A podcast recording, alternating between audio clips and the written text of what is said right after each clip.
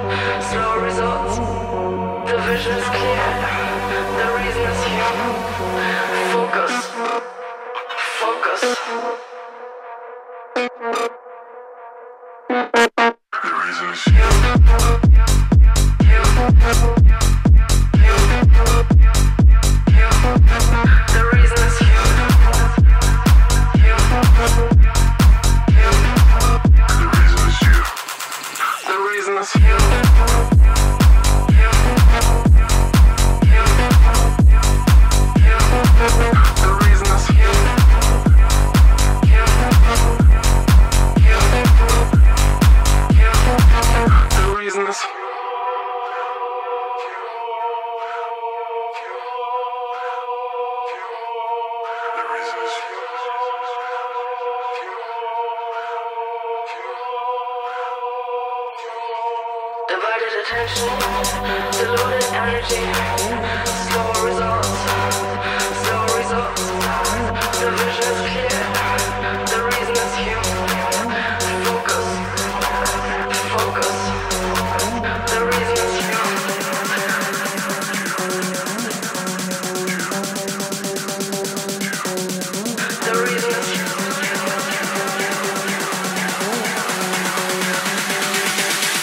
Kira Lee.